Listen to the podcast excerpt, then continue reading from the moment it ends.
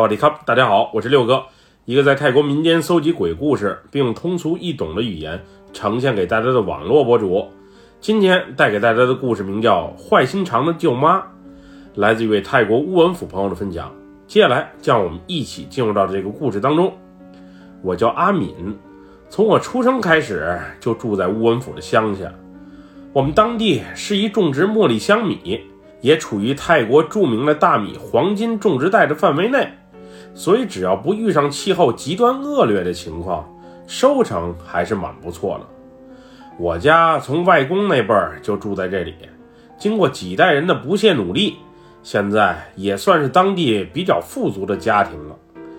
外公曾在五十多岁的时候还参选过当地的议员，虽然最终遗憾落选，但是他在当地的声望和口碑还是挺不错的。我家除近五十赖的稻田之外，还有一个近两赖的大院子。年长的外公外婆以及我们一家，还有我小舅都住在这里。说是一个大院子，不过相比城里人的大别墅，还是要简陋不少。院子没有围墙，只是用篱笆做了一个围挡。那会儿住的房子也不是水泥房，而是传统的大木屋。外公外婆也只有我妈和我舅两个孩子。之前据说我妈和我舅可以各自把分配好的土地圈起来，自己管理自己的区域。不过因为姐弟俩从小感情就不错，对院子里的每一寸土地也都有感情，所以也就不准备在大院子里再分隔开了。我舅舅对我和我妹妹还是挺不错的。那会儿他没结婚的时候，时常开车。带我们进城去买些玩具和零食。我舅是那种特别老实的男人，平时话不多，但是给人的感觉特别的细心，特别的温暖。虽然长得也还算不错，不过因为性格内向和腼腆，一直都没有对象。当时村里还传闻说，我舅不喜欢女人，而是喜欢男的，也不知道这谣是谁造的。总之，给我外公外婆气的是够呛。后来我就去了曼谷一段时间，说是去学习种植水稻的农业技术去了。等他再回来的时候，不再是孤身一人，而是和一个漂亮的女人回来的。那个女人叫阿花，年龄应该比我舅大一两岁，长得不错，身材也好，而且嘴也甜，还特别的爱笑。好像他是太北南邦府的人，总之挺受家里人的欢迎。就连以前说我就是同性恋的邻里，见了阿花都流露出羡慕、嫉妒的表情。我外公一看我舅领回来了一个如此出众的儿媳妇，于是就想让俩人赶紧把婚结了。毕竟那时我舅也快三十岁了。不过让人出乎意料的是。我就这回领阿花回来，也就是为了得到父母的允许来结婚的。而且阿花肚子里已经怀了我舅的孩子，估计再有七个多月，外公就能抱上大孙子，又或是大孙女了。那会儿得知这一消息的我们都有些震惊，毕竟我舅刚到曼谷没多久，就马上认识了这个叫阿花的女人，然后如此之快的就有了俩人的爱情结晶。这效率真不是一般的高。后来听家里人闲聊的时候，我才得知，我这个舅妈很小的时候，父母就因为一场意外双双去世了，是爷爷奶奶给她养大的。爷爷奶奶也不在了之后，她就独自一人来到曼谷打工，日子过得很是辛苦，直到遇到了我舅，才重新找到了生活的希望。虽然那时的阿花，也就是我舅妈，表现的特别完美，不过我总感觉她有点装的成分，远没有看起来的那么单纯，那么阳光。当时俩人的婚礼在我们当地办的挺隆重的，外公不仅给新进门的舅妈包了一个大红包，还给我舅买了一辆全新的丰田皮卡车。虽然在外人面前，我就找了一个好媳妇儿。不过那时，在我家已经生活一段时间的舅妈，逐渐开始露出真面目了。不仅借着自己有身孕，衣来伸手，饭来张口，就是连简单的内衣裤都让我舅去洗。另外，家里做的饭菜他吃不惯，经常让我舅开车带他去城里吃大餐，而且每回进城不光吃饭，还买不少东西回来。更可气的是，每回买了新衣服，又或者贵重的金银首饰，还特意拿到我妈面前炫耀一番，那种高高在上的优越感，让我都觉得他恶心。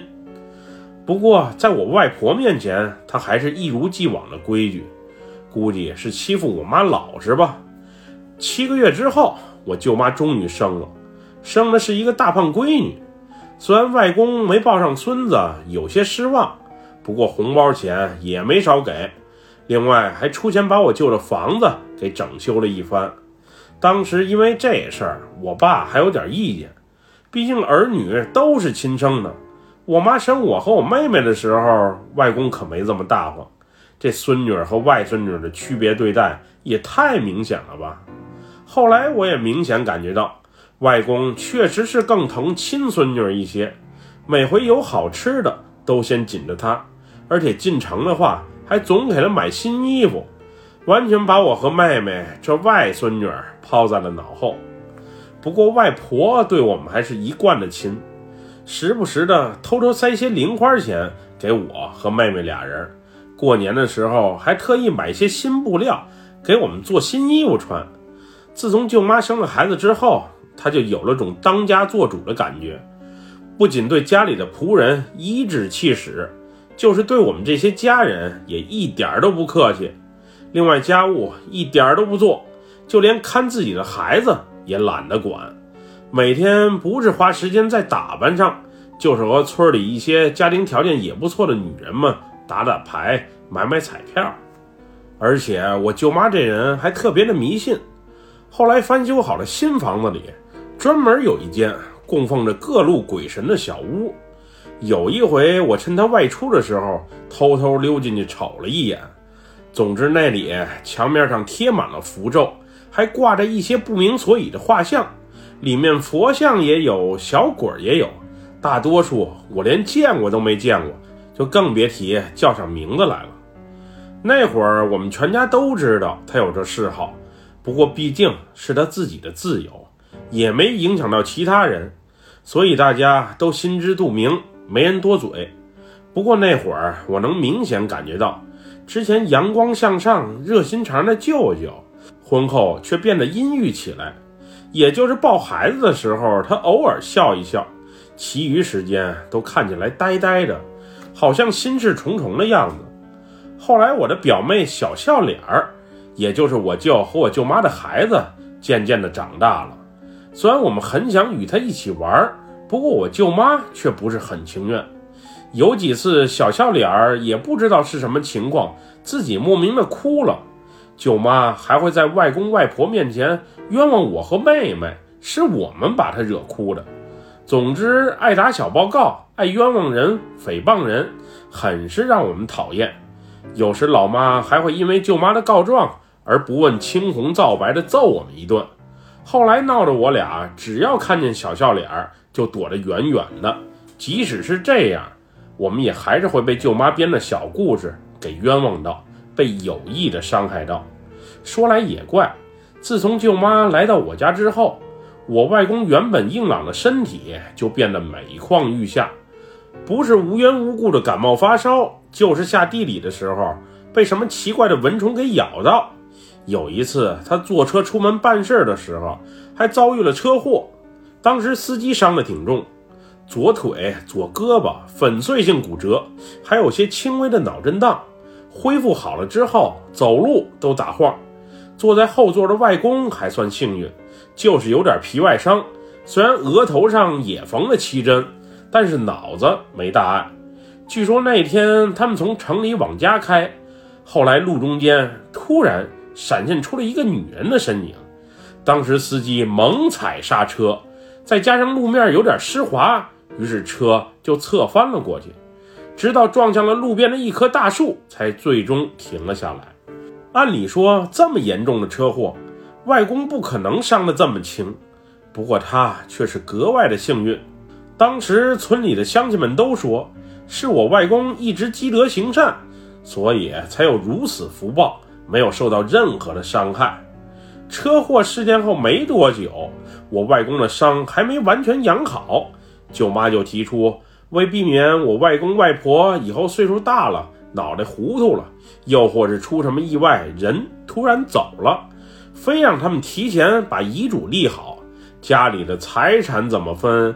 那五十来稻田又怎么分？另外，现在我们一起所住的大院子，他觉得必须得找专业人士来测量，提前分割好。总之，那种不能吃亏，还得多拿多占的嘴脸，瞅着就让人生气。外公外婆还有我妈，当时碍于我舅的面子，什么也没说。听我舅妈唠叨完之后，就默默地离开了。后来据说给我外公气的是够呛。主要是这迫切希望他们早点死去的态度和语气，搁谁身上都受不了。此后我家也不知道怎么了，总之特别的晦气。我骑车在院子里玩，不慎摔倒，腿上也不知道被什么东西刮了一个大口子，之后去医院缝了八针。比我小三岁的妹妹晚上睡觉，不慎从床上掉了下来，脑袋先着了地。虽然瞅着没大碍，不过却经常莫名其妙的头疼和发烧，去医院查了两回都没查出来到底是什么毛病。我爸下地里干活被毒蛇咬到，幸亏送去医院的及时，不然会有生命危险。不过治好后的老爸总感觉胸口发闷，并且四肢乏力，精神状态远不如之前。老妈还好一些。就是身上时常出现一些鬼捏心，不疼也不痒，很是奇怪。最惨的当属外公，经历过车祸，侥幸留下一条命的他，后来脑子就不太好使了，估计是得了老年痴呆症，记不起人，记不清事儿，脾气还特别的不好，每天吵着闹着要出门，即使太阳都下山了。还非得出去溜达不可。后来有一天，外公自己偷偷溜出了门，都溜达到院子外面去了。我们也是看他不在屋，找了半天，才在一个树丛旁看见趴在地上并不停呻吟的他。那次爷爷的膝盖不慎被摔坏了，好像是里面的骨头碎了。总之，就再也没有站起来过。后来躺在床上的他，吃饭都成问题。只能靠鼻管灌食，很是可怜。也就外婆还好些，每天吃斋念佛的她还算是健康。我小舅则是特别的消瘦，而且精神状态还昏昏沉沉的，好像丢了魂儿一样。不过我舅妈却一切安好，每天不仅坚持打扮，身材也胖了不少。总之，被好吃好喝伺候的她，那会儿在我们不如意。身体状态又不怎么好的时候，特别的春风得意。之后，在我家做工已经很久的一个佣人辞职不干了。他不干的原因，一个是最近身体总感觉不太舒服，尤其是阴雨天，见不到太阳的时候，腰疼、关节也疼，脑袋还迷迷糊糊的。另外就是舅妈的脾气实在是越来越臭，动不动就对他打骂。说这话别提多难听，多让人寒心了。于是决定提前回老家养老去了。他走之前，我们都有些依依不舍。毕竟我和妹妹也是被他看大的，多年的感情已经犹如亲人一般。另外，外公目前也需要有人照顾。不过看他态度十分的坚决，最后家里也只能同意他的请求了。那会儿，外婆还特意给他拿了些养老钱，也算是对他这么多年辛劳的肯定与感谢。总之，那天离别时刻的氛围挺伤感的，也挺压抑的。不过，更意外的是，这个叫莲姐的佣人无意间给我们透露的一个信息。他说，这段时间舅妈和一个当地的黑衣法师走得特别近。那个黑衣法师年纪不大，也就三十多岁。但是据说巫术挺邪乎的，而且那人曾经还来过家里，让我们多注意点儿。家中最近种种不顺，说不定也和这事儿有某种联系。因为他之前也没证据，还得帮着舅妈看孩子，慑于其淫威，所以也就没敢多嘴。当时听到这消息的外婆很是生气，但又怕打草惊蛇，于是没有把舅妈叫过来当面对质。不过，当舅妈外出不在的时候，我妈还是偷偷找舅舅聊了一下。舅舅说他是知道舅妈和那个阿赞利大师是认识的，至于俩人是怎么认识的，他也没细问。外公那次出车祸之后，舅妈说想给家里祈祈福、去去晦气，于是就给阿赞利大师请来了，而且不止来了一次。并且要求我舅不要声张，更不要多嘴。我舅原本就是一个老实并怕媳妇儿的人，于是家里谁也没告诉。因为我家院子不是一般的大，我们平时又分别住在不同的房子里，所以阿赞利大师来家里没被发现也是很正常的事儿。当时老妈还一个劲儿地埋怨我舅。为什么要让这种很邪性的巫师来到家里？不过我舅却一直辩解着：阿占利大师人好，法术高超，又正直，心地也好，根本就不像外面传的那么邪性。我们全家知道这件事之后，心里都有些膈应，但又没有证据。碍于家庭团结，没人愿意把这层窗户纸给捅破。之后没多久，中元节就到了。因为我家祖辈儿也有些华裔血统，所以像这种传统的节日也都是过的。那天清晨，我们先是祭祖，后来则是一系列的祭拜活动。因为当时我年纪不大，拜的具体是什么、怎么个流程也不是太明白。总之，听长辈的吩咐去做就好。那晚我们还放了河灯。临回屋睡觉之前，外婆告诉我们。今天早点睡觉，别熬夜。如果要是看见了什么奇怪的东西，不要叫，更不要喊。明天早上起来再告诉大人就好。说来也怪，按理说忙活这么一天，又困又累的我，应该是躺在床上就能立马进入梦乡。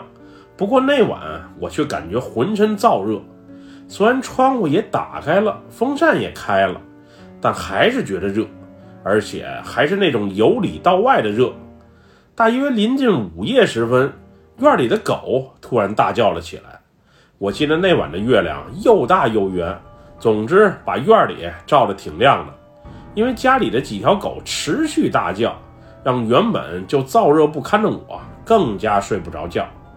于是我准备起身把窗户关上，没想到我刚一起身，就透过身前的窗户。看到了让我终身难忘的一幕：一个黑乎乎的人形物体，此时正趴在院子内侧的篱笆上。那黑乎乎的东西，仿佛是被烧焦了一样。我确信那不是人，不过到底是什么，我也说不清楚。他试图翻越篱笆，跑出院外，不过尝试了几回都没有成功。现在回想起来，那个黑乎乎的人形物体。有点像被烧焦的木乃伊，但令人奇怪的是，它好像是爬行类动物，而不像咱们人类用两条腿走路。当看到这一画面的我是彻底懵了，那到底是什么？按理说，它那体型应该很容易翻过本就不高的篱笆呀，不过它却尝试了很多回，但是每次都以失败告终，好像是有一股无形的力量。把它封印在院子里，让它根本就不能逃出去。我当时和妹妹住在一屋，原本我想起身去找爸妈，告诉他们窗外正在发生的这诡异一幕。不过我猛然想起了外婆的忠告，于是默默的又躺了回去，紧闭双眼，好让自己赶紧进入梦乡。那天我是稀里糊涂的睡了过去，直到第二天该吃午饭的时候。才被老妈叫起。当时在餐桌上，我向外婆提起昨晚所遭遇的那诡异的一幕时，没想到外婆还没等我把话讲完，就提起昨晚她也做了一个奇怪的梦。在梦里，一个已经被烧得焦乎乎，并且有一条腿儿还瘸着的男子，踉踉跄跄地踱步到外婆面前，并扑通一下跪了下去。他恳求外婆让他离开这个院子，他在这里一直在受着痛苦与煎熬，实在是太绝望了，所以希望能放过他一马。当听他外婆提起这件事儿的时候，我们能明显注意到。同在一桌吃饭的舅妈脸色特别的难看，并且拿着筷子的右手还有些微微发抖。当时外婆撂下一句：“咱家谁要是诚心害人，搞不团结，到时让我抓到，我肯定饶不了他。”之后就继续吃饭了。原本每顿都很能吃的舅妈，那天胃口格外的不好。估计是心里确实有愧，没心思吃东西吧。第二天家里就来了几位高僧，据说是从乌恩府当地最著名的拉达南寺请来的。那些高僧先是在院子里转了转，然后指向外公外婆大木屋外的东南角，以及我家房后的一个位置，让我们挖下去，说是那里埋着东西。当时我们都觉得挺奇怪，这些高僧是如何看见地底下埋着东西的？于是半信半疑的挖了下去。没想到没挖多久，还真有惊喜。从高僧让我们开挖的地方，分别发现一个裹着红线，并写满柬埔寨语的小布包。打开布包一看，里面包裹着几枚古钱币。以及一些黑乎乎的块状骨头，并且还夹杂着男人又或是女人的毛发，瞅着还黏糊糊的，很是让人作呕。这东西被挖出来之后，我们都觉得很奇怪，到底是谁埋的？埋的意义又是何在？后来据高僧说，这是一种柬埔寨的巫术，写满咒语并用尸油泡过的白布。包裹着死人被烧焦的骨头块，以及出横祸惨死的女尸毛发，还有那些阴气很重的古钱币，这些东西埋在房子附近，会导致那家人身体健康每况愈下，最终生病或死亡。另外，被下咒的人家也会霉运不断，从而家庭不和，遭遇不幸。后来，这两个邪物被高僧给带走了。至于如何处理的，就不得而知了。当时因为也没证据，我们又不好直接指责是舅妈干的这坏事儿，也就不了了之了。不过外婆还是恶狠狠地说了一句：“这件事儿是谁干的，我心里也大概清楚。希望他往我们身上下的咒，最终能还回到他自己身上去，恶人终将受到惩罚。”那两个邪物被从我家院子里移出去之后，虽然爷爷的病情还是老样子，不过精神状态比原先好了不少，而且我们其他人也就没再遭受其他蹊跷的厄运。不过此后的舅妈却日益消瘦了起来，原先光鲜亮丽、伶牙俐齿的她，此后整个人都昏昏沉沉的，脸色发青的厉害。而且还时常打瞌睡，总之就像精气神被抽干了一样，彻底失去了活力。我舅则还是老样子，一个彻彻底底的老好人。即使舅妈没有以前漂亮了，也看着不是那么健康了，不过他还是默默地守候在他身边，不离也不弃。最可怜的还是我那个表妹。也就是我舅和我舅妈的孩子，长到五岁多的时候得了一场重病，永远离开了人世。